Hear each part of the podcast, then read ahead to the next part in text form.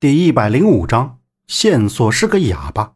三，杨木又看了看那棵大树刚才一番打斗的地方，幻觉，那一定是幻觉。刘通搀扶着无缘法师向庙堂的后门走去，身后李庆华的声音又响了起来，但是片刻就出现激烈的打斗声。杨木回头看了一眼，在远处最后面的屋子门口。李庆华和他身后追上来的人拳脚相向，丝毫没有情面。孟莎也被两个人牵制住，隐约看到这和孟莎他们对打的不是刚才那些怪异的和尚，而是另一拨人，陌生的人。周震走在前面，朝杨木喊着，杨木回过头，快步跟了上去。进了庙堂，无缘法师大口的喘气。刘通将他扶到木桌前，扶起茶壶，就倒了一杯茶水给无缘法师。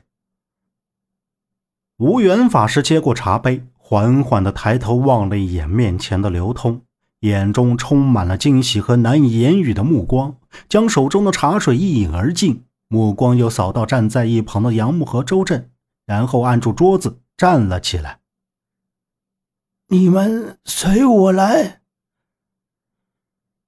杨木看着苍老的无缘法师，拿起桌上的佛珠，恢复了一点力气，一步一步的向侧面的供桌走去。哎，刘大叔，法师他……杨木轻声道。刘通面色凝重，这副模样让人觉得他一本正经，不是之前所看到的那副赖赖皮皮的样子。他肯定有事要跟我们说。走吧，他说道。杨木耳边再次传来强烈的打斗声，周震这时也跑到他身边，跟他说道：“杨木，刚才咱们那是出现幻觉了吗？你听，现在他们也被幻觉困住了吧？我们去把莫莎救出来，然后咱们就下山找洛伊离开，怎么样？”杨木余光瞟着那个后门的方向，他刚要说话，刘通就在前面喊他们。就在这时，后门的门口突然冲进来四五个不认识的陌生人，手握着长刀，就冲着杨木他们这边挥舞着刀，快步走了过来。杨木和周震面面相望，转身，神色紧张地瞪着这几个手持长刀的人。他们身后，无缘法师颤颤巍巍地抓住供桌，将其往外移。刘通扫了一眼面前来者不善的人，快速地帮无缘法师把供桌移到一边。你们是什么人？想干什么？周震指着他们喝道：“我们只抓那个老和尚，不相干的人赶紧躲开。老和尚，你最好自己乖乖过来，不然别怪我们不客气。”站在中间的人挥着长刀喝道：“周震，收回手，对着身后的刘通说道：‘怎么，刘大叔，老法师这是得罪人了啊？都上门来了。’”别胡说，法师他没有得罪人。刘通正视着身前的无缘法师。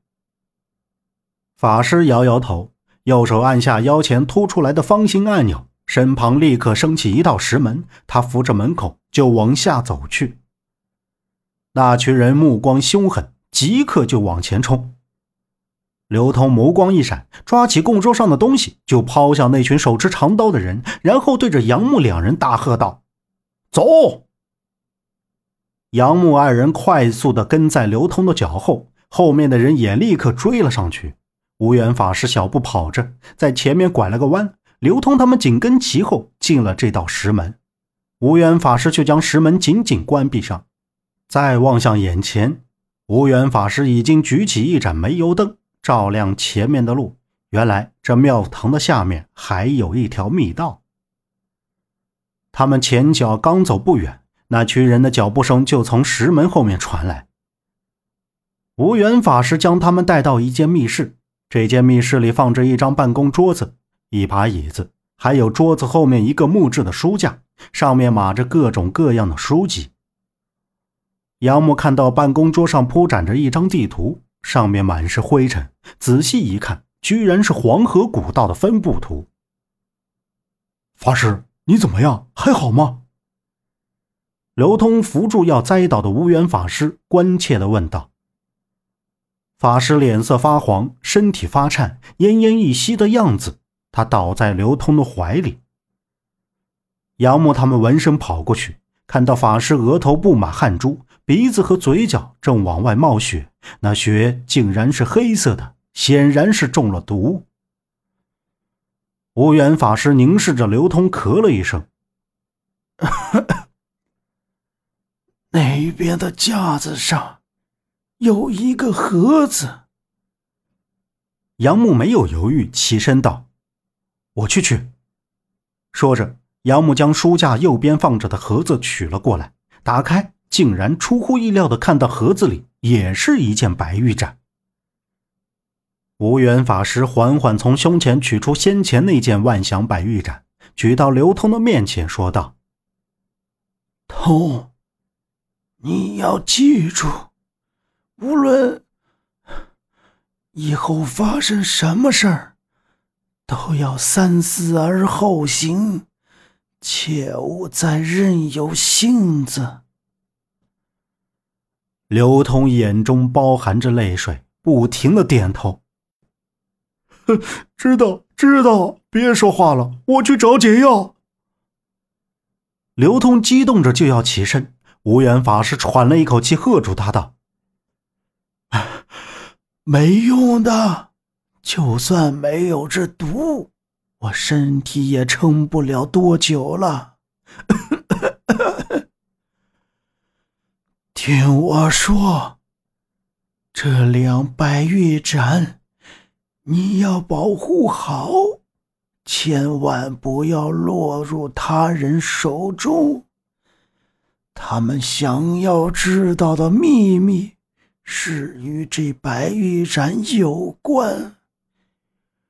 我信守承诺，要将这秘密告诉给他的后人，却不想一等就是五十年。那。抽屉里有一封信，是给你的。保护好自己。嗯嗯。刘通抿着嘴，半晌也吐不出一个字，但是他眼中仿佛有好多话想跟无缘法师说，却蹦不出一句话。法师，周震喝了一声。无缘法师朦胧的眼神涣散着，呼吸困难，瞬间一口气没上来就断气了。刘通突然抱住法师痛哭起来，终于从嘴里蹦出一个字来：“爸，爸！”这一声让杨木大吃一惊，同时周震也呆住，都没想到无缘法师会是刘通的父亲。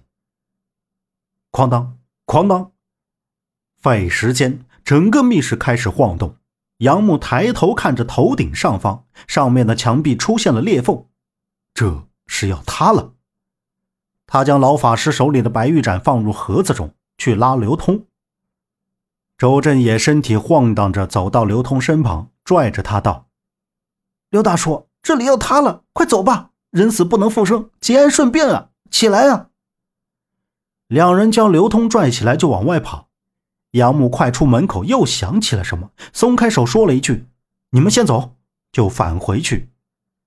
他跑到办公桌前，翻找着两边的抽屉，将一封写着“刘通”两个字的信封掏了出来，又扫了一眼桌上的分布图，抓起来，拼命的往外跑，冲出已经往下掉砖块的密室。本集播讲完毕，感谢您的收听。